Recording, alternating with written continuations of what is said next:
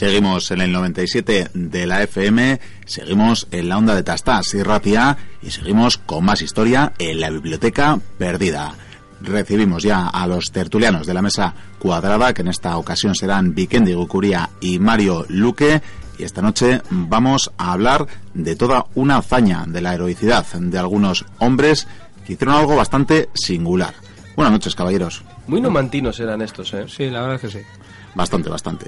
Y es que nos vamos a remontar unos cuantos siglos para hablar de los antecedentes de esto, de lo que vamos a hablar esta noche, aunque luego los hechos no son tan lejanos en la historia, ciertamente.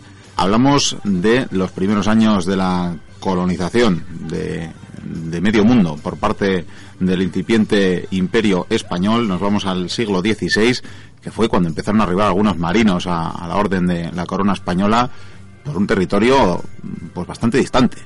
Uy, y tan distante que estaba en el otro lado del mundo, ni más ni menos. En el otro lado del mundo, ciertamente, más allá de las colonias de Sudamérica, ya sabemos que los españoles también llegarían pues a las Filipinas, sin ir más lejos, que serían eh, pues, navegantes como Magallanes, como Juan Sebastián Elcano o como Legazpi, también más cercano nos queda Legazpi en este caso, los que arribarían por esas latitudes, los que en 1571 fundarían la ciudad de Manila, la capital del, de la isla y del archipiélago de las Filipinas, que evidentemente recibe el nombre por el, el, rey de la época, y fueron pues casi 400 años de historia los que quedaron por ahí de bueno de control español de la zona, pero como pasó con el resto de las colonias, el ocaso llegó, ¿verdad? Llegó el ocaso de ese imperio y llegó la guerra. La guerra con todavía no una potencia mundial, pero sí incipiente potencia, los Estados Unidos. La guerra del 98. Pero la guerra de 1898. Sí, la del desastre. O sea que han pasado más de 100 añitos ya de esta singular tragedia, yo lo llamaría, porque desde luego fue una tragedia para los ejércitos españoles y para ese imperio colonial que le quedaba. Que con esta guerra, desgraciadamente, todo se va a ir a pique y se va a perder todo lo que nos quedaba ahí fuera. Sí, los últimos, los últimos vestigios de ese poderío que, tuvo España en el ultramar, pues fueron cayendo poco a poco. Y de eso vamos a hablar precisamente hoy. Decía Mario, los últimos vestigios, los últimos vestigios y también los últimos de Filipinas, como a menudo se llama esta aventura, esta hazaña, esta heroicidad, aunque también se le puede llamar y más concretamente, y de paso ya aterrizamos en el lugar donde nos enclavamos, donde nos encontramos hoy, donde tenemos esta mesa, que es el sitio de Valer que es donde unos hombres harían la hazaña que vamos a contar, ¿no es así? Sí, eh, vamos a ponernos en situación. Sí, porque... Estamos en el año 1898 y bueno, hace hace unos cuantos días pues ha empezado lo que sería la, el desastre de Cuba, que es la, la guerra con Estados Unidos. Ese acorazado Maine, ¿no? Que servirá de excusa para, para iniciar esa guerra. Sí, hombre, Estados Unidos además ambicionaba Cuba cuando además es en esta época cuando se están afianzando más esas colonias extranjeras y Estados Unidos quiere Cuba a toda costa ya tiene territorios por ejemplo del Pacífico como, como Hawái pero Cuba es una provincia la verdad es que muy rica y España sabe que Estados Unidos ambiciona Cuba principalmente porque pues... Estados Unidos la quiere comprar y España dice que no más que qué? nada bueno, sí, decir, bueno. pero ¿por qué? pues porque eh, La Habana es una de las ciudades que más dinero produce, o sea, sobre todo con la, no, aparte de los impuestos con las exportaciones, es una ciudad muy rica y eh, se podría llamar que es, eh, que es casi casi como una provincia más en esa época de, de nada más y nada menos que se, lo que quedaba del imperio español. Esa perla del Caribe, por tanto, se convierte en fruto del litigio que a la postre será el caos y el fin. Sí, además eh, es curioso lo del Maine porque cuando los, el, el, ejército de Estados Unidos envió ese acorazado de, de segunda eh, lo hizo sin avisar. Entró en La Habana y, claro, el gobierno español vio eso como una afrenta y lo que hizo fue enviar otro barco, el Vizcaíno, que lo llevó también a, no sé si fue a Nueva York o a una ciudad de Estados Unidos, en plan, eh, nosotros también estamos aquí y, a, y, al loro, porque los españoles, la verdad es que lo tenían bastante subidito y pensaban que si tuvieran que entrar en guerra con los Estados Unidos, podrían vencerles porque ellos tenían ya una historia, una carrera militar pues de, de siglos y siglos, mientras que los Estados Unidos no. Sin embargo, no tenemos que olvidar que tras la guerra de secesión el ejército de los estadounidenses es grande, es poderoso, es moderno y como veremos eh, utiliza casi casi artimañas como los romanos. Porque no te digo más que cuando empieza la guerra, los españoles se, se- bueno, se declara esa guerra el 25 de abril. Sin embargo, los americanos ya desde el 21 ya están haciendo sus correrías por ahí. Sí, es una de las anécdotas, yo creo que la hemos traído alguna vez como tal, ¿no? Que España que sí. se enteró que estaba en guerra, pero días después de, de que se hubiera Sí, sí. iniciado, de, de que se hubiera declarado esa Y guerra. muchos tardaron mucho más en enterarse que estamos en guerra. Es que no había internet, yo creo que No. va a ser por eso. Como en el caso de Guam, También. que llegó al barco, empezó a pegar unos cuantos disparos y pensando que eran unas salvas de saludo, fueron el oficial el- y el embajador español y al montar el al montar el barco pues se enteraron de que eran prisioneros de guerra.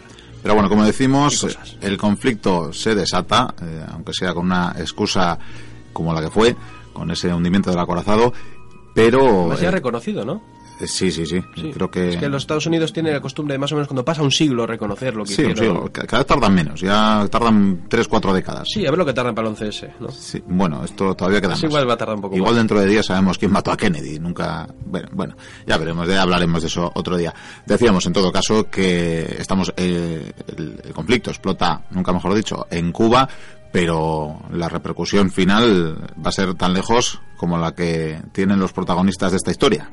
Sobre todo teniendo en cuenta que lo- el ejército español no solo se va a enfrentar a los norteamericanos, no se va a enfrentar solo a los Estados Unidos, porque en Cuba se van a enfrentar también a los propios cubanos, que ya tuvieron sus levantamientos en el pasado, y en las Filipinas, por ejemplo, donde luego se va a centrar nuestra historia, eh, dos años antes de esta guerra ya tam- también se levantaron. Lo que pasa que un oficial eh, español consiguió sobornar al cabecilla de turno, te doy unas riquezas, mm, no sé, te vas a Hong Kong y vives la vida, y así se apaciguó la situación Sí. hasta que llegó este estallido. Desde luego no podemos olvidar que desde las primeras décadas del siglo XIX muchos estados eh, latinoamericanos, muchas antiguas colonias o por aquel entonces todavía colonias, pues poco a poco iban luchando por su libertad y en la gran mayoría de los casos lo fueron consiguiendo. Claro. España se quedó prácticamente con, con las que estamos mentando ahora, ¿verdad? Con Cuba, Filipinas, con Puerto Guam, Rico. con Puerto Rico y poquito más. Sí, la verdad es que no tenía mucho más. Ten en cuenta que además el ejército español no estaba para muchos trotes, estaba viviendo una crisis terrible que se iba a acentuar más cuando pierda esta guerra, precisamente. Y como decimos, una guerra que tenía muy difícil eh, no solo ya ganar, sino mantener o sostener eh, España. Hombre, perdió creo que toda la flota en menos de una hora, ¿no? No, pero eso es la de Cavite. Sí. La batalla de Cavite perdió esto, pero en, en Cuba la primera batalla naval la ganó España, hundió- hundiendo tres o cuatro barcos. Y de hecho los primeros envites en tierra los fueron ganando, ¿no? Sí, también. O sea que, que dice que no fue un arrasamiento. Bueno, fue un arrasamiento. fue un arrasamiento porque, por ejemplo, la batalla de la colonia de San Juan eran 20.000 contra dos- 800 españoles. Entonces, Sí, no podemos olvidar que además la, la localización, evidentemente, de Estados Unidos eh, tenía Cuba eh, ahí al ladito, cerca Florida, mientras que España solo para enviar sus naves necesitaba ya, pues no sé cuántos días tardaban en llegar. también, por ejemplo, por ejemplo, Cuba también le interesaba porque el 80% del azúcar que compraban, compraban en, en Cuba, Claro. los americanos. Entonces, Sí, sí, solo para abaratar esos si lo conquistan directamente, pues ya está, ya hace con todo el mercado. Algún día le dedicaremos un apartado especial a la isla de Cuba, porque ciertamente tampoco vamos a poner a los Claro. estadounidenses. Los propios cubanos querían emanciparse, querían la libertad para su territorio, como lo han querido Todos. eh, De como- hecho, iban a ser provincia. Sí, sí, Habían hecho bandera, podido hacer como bandera y todo. Estuvieron eh, cerquita de, de acabar como pues como otras eh, como otros territorios que se acabaron anexando no los Estados Unidos y desde luego no fue el caso y, y hasta hoy y hasta hoy con tanta con tanta historia y parafernalia De hecho, pero bueno como eh, decíamos Puerto Rico la vamos a perder y está ahí, ahí que los americanos la casi la consideran el estado 51. claro, claro, Una claro. cosa rara.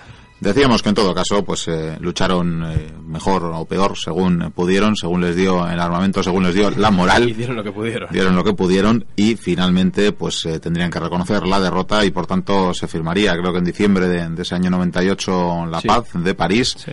y por tanto podríamos dar como concluido el conflicto. Sí, lo que Sí, pasa bueno, no, que... no en todos los sitios, ¿eh? Digamos que para cincuenta y tantos soldados eh, la guerra, aún tiene mucha guerra que dar y la guerra ahí no se termina.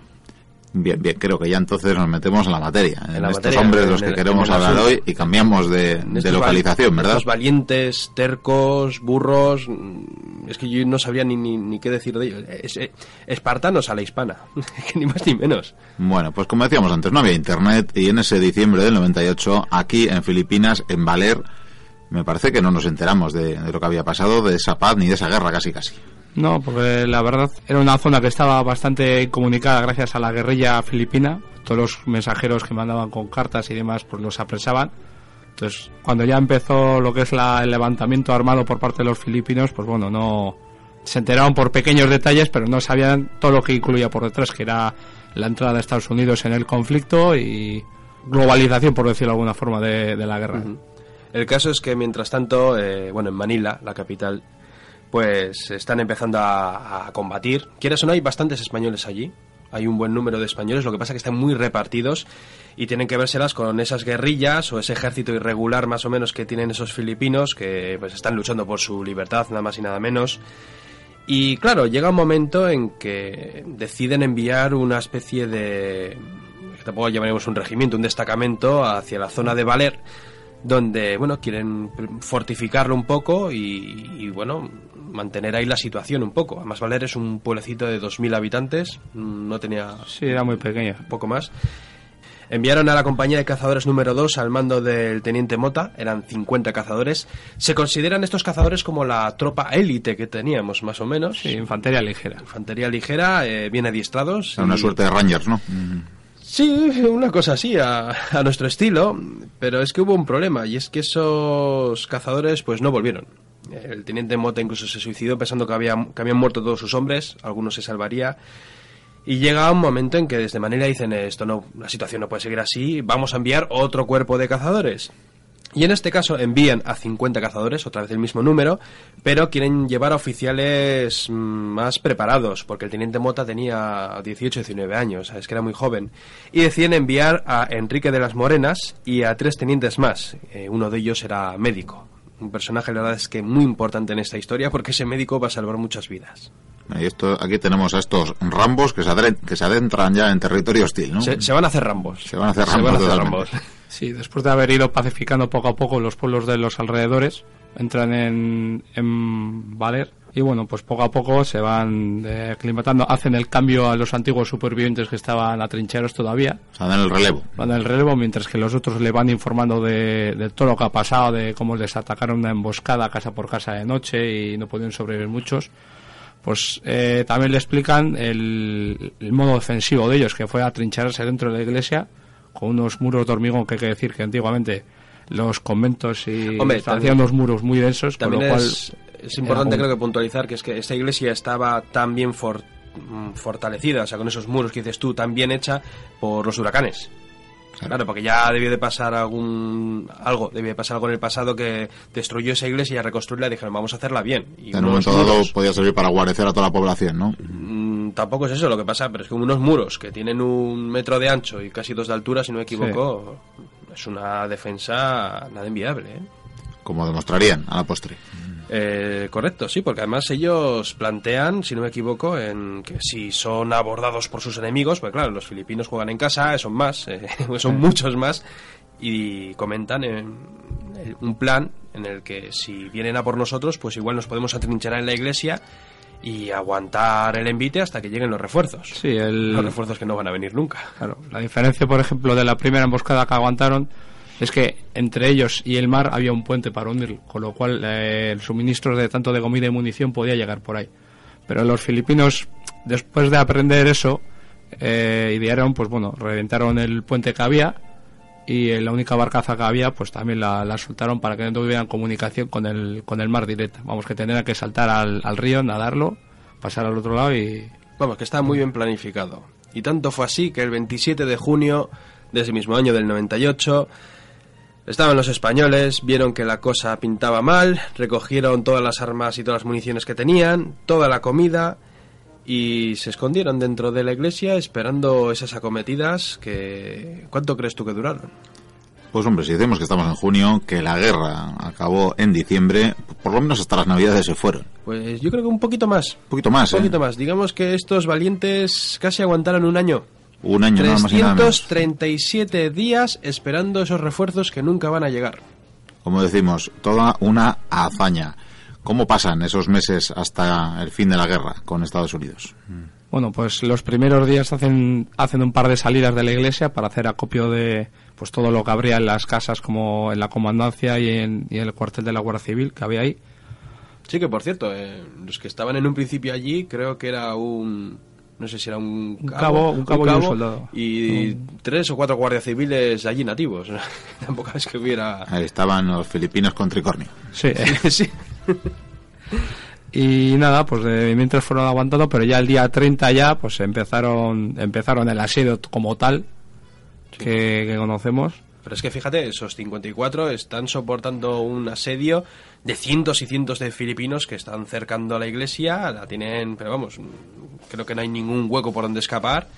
Y es cuando empiezan además eh, ataques que se van a producir, pero es que ni sé cuántos ataques llegaron a hacer. Sí, eh, bueno, el día normalmente igual pueden llegar a hacer hasta siete asaltos, pero bueno, eh, depende también las fuentes que, que te digan. Sí, a medida que pasan los días, se relajan, sí. igual la semana que viene. Y nada, pues lo primero que se les ocurre a estos, a estos valientes, pues ya que tienen los edificios muy cercanos y pueden llegar a casi casi saltar desde los tejados, pues empiezan a quemar los edificios anexos a, a la iglesia, pues para que no tengan ese, ese punto de apoyo para luego hacer el, el asalto y les dé tiempo a verles a distancia, con lo Hacer cual... sea, no dejar parapetos a- alrededor. Eso, con lo cual empiezan a quemar eh, cuatro o cinco edificios que hay alrededor de la, de la iglesia y empiezan a hacer una trinchera por fuera también para proteger la, la principal entrada, aunque desde dentro la puerta también se estaba tapiando. Bueno, y había cuenta que había sido una expedición, digamos, que se habían adentrado pues en territorio hostil, como decíamos, y que estaban en condiciones un tanto precarias. ¿Qué clase de armamento disponían esa, esa cincuentena de hombres? Hombre, en esos tiempos el ejército español tenía un armamento bastante moderno para lo que se esperaba, que eran los Mausers, un sistema que acaba de salir hace poco. Hay que decir que los americanos, tanto que tanto que se dice pues que eran novedosos y demás, y tenían la Gatling, por ejemplo, pues lo, que- lo que tenían todavía los, las armas era de avancarga. Habían modernizado, habían cogido fusiles noruegos, pero aún así eran avancarga y tardaban. Claro, los filipinos pues cogían todo lo que podían, desde avancarga hasta fusiles de soldados españoles muertos. Y bueno, tenía mucha amalgama de, de armamento. Los españoles tenían los Mausers. Entonces, un Mauser era un, un arma muy muy buena, ¿no? Sí, era, era muy fiable, un sistema novedoso. Había salido pues hace tres o, cuatro años antes de, de hecho, estos hechos. Es un y- arma que lo veremos incluso en la guerra civil. Sí, hasta es- se usaría hasta la Segunda Guerra Mundial por parte de los alemanes. Fíjate tú. Es un sistema muy bueno. El problema que, que es de tiro en tiro, pero bueno, metes metes cartucho, bueno, sí, pero peines vamos, de que 5 y tenía muy buena precisión, Sí, un sí, buen sí, alcance. eran muy fiables, la verdad. Eran de lo mejorcito que había en esos momentos. Y bueno, por suerte para ellos dentro de la iglesia, y no sé por qué, la verdad, se encontraron una culebrina, sería del siglo XVI o por ahí. Una pequeña pieza de artillería. Sí, Pero le fue- sacaron. Funcionaba, le, sa- le sacaron el brillo y, No, no, sin brillo ni nada. Le metieron ya toda la pólvora que contaron suelta por ahí. Bueno, pues a lo que y salga. no explotó. No, no, no, no, no explotó. O sea, no era como, por ejemplo, lo que pasó en 55 días en Pekín, que era una amalgama de todo y al final pues reventó. Sí, sí, Bueno, reventó esto- y se llevó ese- varios ese cañón por- internacional, Bueno, ¿no? por delante o por detrás Claro. se los llevó. Sí. Y otra cosa también curiosa es el uniforme. Sí, es un uniforme muy característico, que solamente se usó seis años, seis o cinco años, que fue el rayadillo. poquito, sí.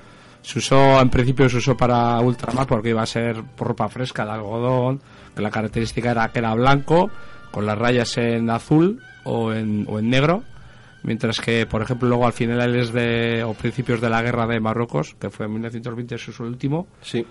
y era ya de color negro entero. Pasa que a mí, era un uniforme, está bien y tal, pero a mí siempre me, daba la impresión cuando les veía en, fotos así, parece que llevan pijamas. Sí, es que además con, con la gorrita y todo. Sí, de cerca parece un pijama, lo que pasa es que luego a la distancia parece como si Más- sería azulado. Luego además los oficiales tenían más decorado, ya parecía otra cosa. Bueno, no sé si se parecía a un pijama y si ese pijama tenía calcetines que ponerle a Santa Claus, pero desde luego les dieron las navidades allí. Sí, sí. Uy, tonto. Pero a ambos lados, desde... Ten en cuenta que, por ejemplo, el primer día en el asalto eh, no cayó ningún español y, y- pero decenas de muertos. O sea, que es que, eran, eh, todo el rato eran... Cuando se lanzaban al asalto los filipinos iban corriendo como podían, disparando y los españoles desde sus parapetos, que era una posición, la verdad es que tremendamente buena. Sí. Desde ahí solo tenían que coger sus Mausers, apuntar y disparar. Y cada vez que se lanzaban a esos ataques, pues caían filipinos. Pero es que fíjate si caían, que al final de esta contienda eh, van a morir miles. miles, pero es que lo han hecho 54. Así me entiendes. Es que fíjate tú la cantidad de bajas que. Y lo cabreados que estaban estos filipinos, por supuesto. Porque estaban con esos tíos ahí, que estaban ahí metidos, que no se rinden. Vamos a atacarles y no, no, nos echan para atrás y encima tenemos muertos y ellos están ahí tan pichis, pues. eh, Bueno, pero en todo caso, decimos, eh, como bien decíamos antes, se acaba la guerra, se acaba la otra guerra, vamos, por lo menos, y cuándo empiezan a intentar hacerles entender a estos eh, hombres, a estos cincuenta y tantos hombres que se han encerrado ahí, que ya no están luchando por nada porque España ha perdido Filipinas. Pues eh, si te estoy sincero, en cinco ocasiones intentaron convencerles, fueron los filipinos, bandera blanca, oye, que, que se acaba la guerra. No se lo creían.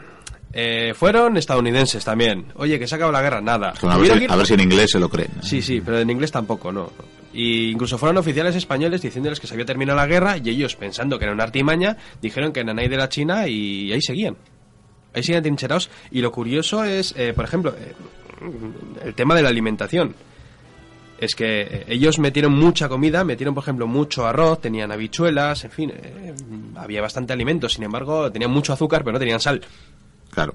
Entonces, claro, esos alimentos al final se, se fueron, bueno, se fueron pudriendo y, y que la gente decía, ¿de, qué- de qué comen estos? Pues cualquier cosa que se mueva, ¿verdad? Ratas, lagartos, todo lo que se Perros, colaba todo- por la iglesia. Todo lo que se acercaba, todo lo que vuela, como dice el dicho, todo lo que vuela a la cazuela. Llegaron, Sí, sí. llegaron al cuero también.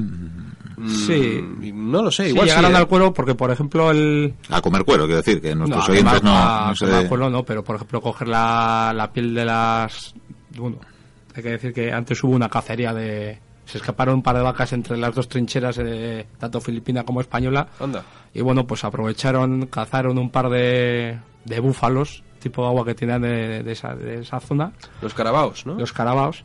Y bueno, pues le sacaron bastante provecho. El problema es que como no tenían sal, no podían mantener la comida, con lo cual tenían que matar atracón uno. y- O sea que durante tres días... durante tres días comiendo carne de maravilla y claro, luego con las piles pues haciendo calzado porque lo tenía ya muy machacado la ropa y los uniformes, haciendo sopa también cociendo del agua para sacar todo lo que pudieran sacar de la piel todavía. Luego las municiones se van agotando, pero no- los filipinos están alucinando porque dicen estos cómo resisten. Pero es que encima, para colmo, eh, mientras se están intentando convencerles de que, se, de que se haya terminado esa guerra, Filipinas entra en guerra con Estados Unidos.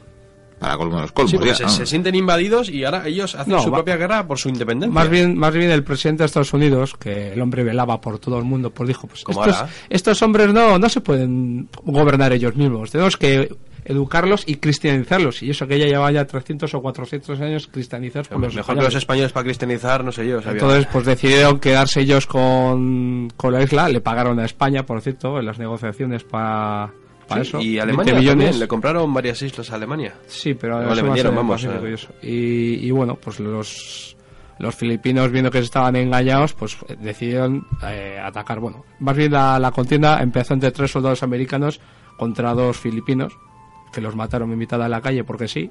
Entonces empezó una escalada de violencia y... Sí, fue la eclosión y luego tiraría Sí, más. pero es que encima esto es el colmo, porque es que encima va a llegar un momento en que los filipinos están hartos porque están luchando contra los americanos, contra bueno, contra los estadounidenses. Eh, pero es que también tienen eh, el problema de los últimos de Filipinas, que están allí también luchando. Y claro, se quieren quitar esa China del zapato. Y lo curioso es que los Estados Unidos eh, intentaron salvarles. Sí, al parecer eh, fue un cañonero, el York, el Yorktown, que iba con 16 fusileros. Estos 16 fusileros con algún oficial, pues mm, intentaron hacer una especie de incursión para sacar a los españoles de allí. Y nada, murieron todos. Y lo dieron por que, no había manera. No había manera de sacarles de allí. Y como tampoco había manera de convencerles, pues em, más o menos que, que se pudran allí. Decías antes, decías antes que el, el médico que acompañaba a la expedición tuvo un papel relevante. Pues fíjate, ten en cuenta que lo que hemos dicho hace un momento, lo de la alimentación, eh, se están muriendo de hambre y claro, pues llega lo que tiene que llegar, la disentería. Y el beriberi. El beriberi. El beriberi es, bueno, es un mal parecido, ¿no? Sí, es una variante de, de la disentería. No hace que te que vayas taza abajo por todos lados, pero... Sí, Luego encima, bueno, las enfermedades. Encima, para colmo, llega a haber eh, ocho deserciones. Seis de ellos eh, consiguieron escapar. En un año no está mal.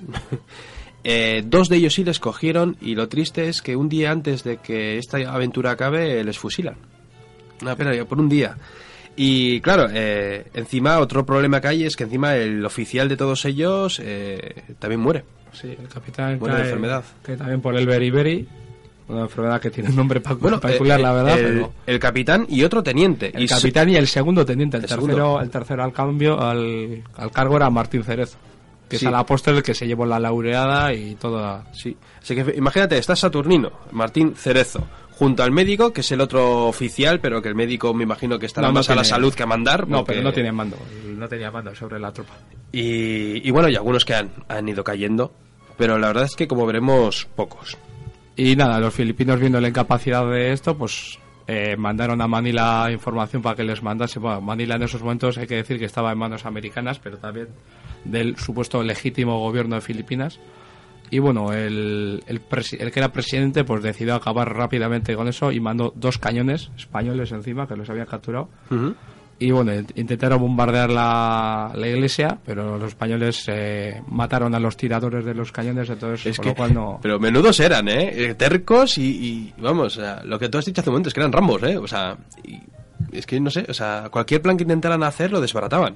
Hombre, hasta que no llegue una orden directa del general al mando, ellos no se pueden rendir. Bueno, y nos vamos ya hasta junio del año 99, o sea, ha pasado ya bastantes meses desde el fin de, de la guerra declarada entre Estados Unidos y España, y parece que al fin les entran, eh, les hacen entrar en razón, y sí. gracias a algo publicado en un periódico. Sí, no, bueno, la, la historia es que aparece un teniente coronel, el teniente coronel Aguilar, que bueno, llega a Valer y va con la bandera blanca, soy, español, tal, ah, bien, bien, ¿qué, qué quieres? Dice, pues quiero convenceros de que, ya ha terminado la guerra, que lleváis aquí un montón de meses luchando para nada, que ya no pintamos aquí nada. Y pues eh, el oficial, el teniente este, pues no, no, se lo cree. Y llega un momento que le dice, mira, mira, toma este periódico, el imparcial, dice, y échale un vistazo a ver si ves alguna noticia o algo que te, que te haga entender que, que, que esto ya se ha acabado. Y es entonces cuando descubre una noticia. Sí, eh, un compañero suyo de cuando estaban en la academia, que luego fue la guerra de Cuba, y ese compañero le había dicho al teniente, pues una vez que ha acabado la campaña de, de Cuba, su ilusión de su vida era volver otra vez a, a, Málaga, su Málaga natural, y hacer ahí servicio. Claro, como descubría este del periódico leyendo, cuando empiezan en la sección militar, y empieza a decir, pues bueno, el médico empieza a leer el periódico y le dice, pues mira, pues eh, tal noticia, tal noticia, y tal teniente pues, se va a ir a, a Málaga eh, pues, de, a la base de Málaga y tal. Y entonces el otro lo descubrió y dice, no puede ser que hayan imitado tanto, o sea, pueden imitar periódicos y demás, pero ese dato era imposible que lo supieran los filipinos. Solo conocía él. Con lo cual, con lo cual ahí descubrió pues que había, se había tirado cinco meses desde el primer aviso de, de un oficial español de que estaban guerreando para nada esos cinco meses y una totalidad, como bien decía Vicente antes, de 337 días ahí atrincherados. Sí, pero ¿te cuento algo más gracioso? Cuenta, cuenta. Este hombre, la guerra se ha terminado. Dice, me da igual, aquí tiene que haber condiciones. o sea, tuvo que negociar las condiciones de, sí. de, esa rendición y vamos, o sea, lo que se negoció fue... Los españoles no es que se rendían, es que los dos estados en guerra eh, dejan las armas por pacto abandonamos las armas y ya es un armisticio vamos, sí, sí, no, lo hemos no, es una, no es una rendición sí. y eh, lo que queda de la compañía sale de, de, esa iglesia en formación con sus armas con sus banderas ahí con todos los honores del mundo para regresar a su patria o sea, o sea ha, ha, conseguido una rendición más honrosa que las de los demás oficiales en otros puestos de, de combate. Sí, cierto fue, la verdad. Sí, y, hombre, lo triste, bueno, eh, cuando salen de esa iglesia medio muertos parecían zombies, Decían que, vamos, que tenían harapos, estaban hechos unas con los pobres, y solo quedaban 33. Claro, que se habían dejado unos 20 por el camino, ¿no? 21 con el, con el oficial, con, o sea, con el, sí, sí. el jefe. Y con el, y con el sacerdote, con el párroco de la, de la iglesia, que tenían caería. Y nada, pues a la vuelta a la vuelta a España el teniente descubrió pensando que era un traidor y un rebelde, como le habían hecho saber, pues bueno, cuando llegó descubrió que era un héroe que le habían otorgado la, la de San Fernando, que es la, la más alta condecoración española sí. al valor. Una cosa que a mí me pareció mal es que no se la dieran también a, a los soldados que habían sobrevivido, incluso a los caídos. Porque yo creo que todos se merecían, porque hicieron una hazaña más allá de, de, de ese deber. Hombre, eso hay que decir, hay que decir que en España siempre ha ocurrido. Por ejemplo, con los de la unidad de Alcántara de Caballería que cargaron en, sí, en pero... Arruit hace hace cuatro meses lando la laureada de San Fernando y pasó 1921. Por ejemplo, en Zulú, en ese asedio que soportan los ingleses, ese asedio, ese ataque de los zulúes, ahí se repartieron un montón de cruces victoria. Sí, pero era Inglaterra. Era Inglaterra. Ese es el problema. Lo bueno es que, bueno, pues eh, no les dan igual medallitas, pero lo que sí les van a dar son pensiones. Que es, es- desde luego son Sí, más importantes de en, hecho, en el al- día a día que las medallas. Al jefe de, de toda esta campaña, pues él ha muerto, pero bueno, a su familia le dan 5.000 pesetas de pensión, para toda la familia, incluso para sus hijos. 30 orillos, ¿eh? No sé yo qué iba a hacer 30 con eso. euros, pues no sé, no sé, con ir Bueno, al en cine y a cenar, no sé si le llega para cenar. En ya. esos tipos les sacaban petróleo. Sí, ¿no? yo creo que sí. Y a los demás les dan 60 pesetas de pensión. Bueno, yo creo que está bastante descompensado, ¿no? De 5.000 a 60 pesetas. Pero yo tengo un dato curioso que, que contarte. Cuenta, cuenta. Y es que una decena de estos hombres que estuvieron allí eh, lucharon en la guerra civil. Incluso alguno fue fusilado. No sé en qué bando, me lo puedo imaginar, pero... pero Sí, sí, sí. sí, algunos llegaron a luchar en la guerra civil ya, ya maduritos, claro. Muy Claro, maduritos, de hecho. Bueno, si eran jóvenes en esa contienda filipina, desde luego Hombre, sí. yo te digo una cosa, eh, hay 5.000 españoles que se perdieron en las Filipinas, les tenían como desaparecidos. Y tú ya sabes cómo se las gastan lo de los desaparecidos. Hay que decir que la mortandad fue bastante seria. Fue alta, ¿verdad? Sí, para un ejército español tan exiguo. Es que no, no es que tuviéramos demasiados oficiales. Mm, O sea, perdón, oficiales, soldados. Oficiales, desgraciadamente, teníamos demasiados. Sí. Y demasiados chanchullos Era- y era el problema del y... ejército español. Sí. Bueno, pues los últimos de Filipinas, eh, toda una hazaña, quizás eh, una locura también, y desde luego el fin de la presencia de ese ocaso del imperio español que había tenido presencia en el Pacífico desde el año 1521, casi 400 años, casi cuatro siglos de historia en esa zona del mundo que terminaba con estos eh, soldados abandonando estos 33 soldados, poniendo ya rumbo a su país. Y con esto, caballeros, yo creo que vamos terminando. Eso sí, os diré que he hablado con Saturnino Sí. y que os voy a poner Teniente. tareas. Tareas, tenemos, tenemos una tarea. Sí, es que tiene un buen recuerdo de, de, bueno, de cierto banquete que se pudieron dar, ya lo comentábamos antes, eso, esa especie de búfalos, ¿cómo, cómo Carabao, carabao. Yo- Delicioso. Yo, tengo antojo de probarlo. Tengo antojo. ¿Tienes antojo? Y le he dicho, pues qué mejor que mandar a los últimos dos soldados que nos quedan aquí en pie, porque Voluntarios. sin demasiados harapos voluntarios, por supuesto. Sí, sí, sí. Y así que ya me vais cazando un par. O sea que tenemos que Creo, que, creo que te he dicho a ti para que vayas tú, ¿eh? No yo. Eh, Aquí, aquí tenéis esta navaja suiza y, tenemos y que os saltar el muro y coger un carabao. Supongo que sí, la sí. navaja es para degollarlo y traerlo... Sí, además le hemos dicho a los soldados filipinos que pues ya pueden disparar porque no sois parte del contingente, entonces... Pero nos vais a dar cobertura o algo... No, bueno, os vamos a aplaudir ¿no? y animar y vitorear incluso. Sí, y quizás lancemos confeti si os portáis bien. Y igual si le aplauden, igual se asustan. Bueno, va- vamos para allá y vamos a intentarlo. Tú, espera, Igual esperemos hasta la noche, igual mejor, ¿no? ah, pon los hombros que voy a apoyar los pies para saltar la- el muro este. Sí, sí, salta, salta. Ahora te sigo yo. Bueno, pues aquí están saltando el muro Mario y Vikendi, qué maravilla, qué agilidad, qué, qué, qué porte, qué, qué pasos, qué pasos y, y cómo corren, cómo corren, la verdad, están ahí, buah, corren colina abajo, parece que atisban a los animales. No hemos dicho que estos eh, seres, por cierto, tienen unos cuernos con cierto peligro, con cierto peligro y les están mirando un poquito mal. Claro, también si me irían a comer estaría mirando mal a mi cazador. Uy, uy, uy, uy, uy, uy, uy, que parece que va a embestir, va a embestir, va a embestir. Vikendi, Vikendi, ¿estás bien? Uy, uy, uy, bueno, bueno, vamos a mandar a los enfermeros porque esto pinta mal. Seguimos con el programa.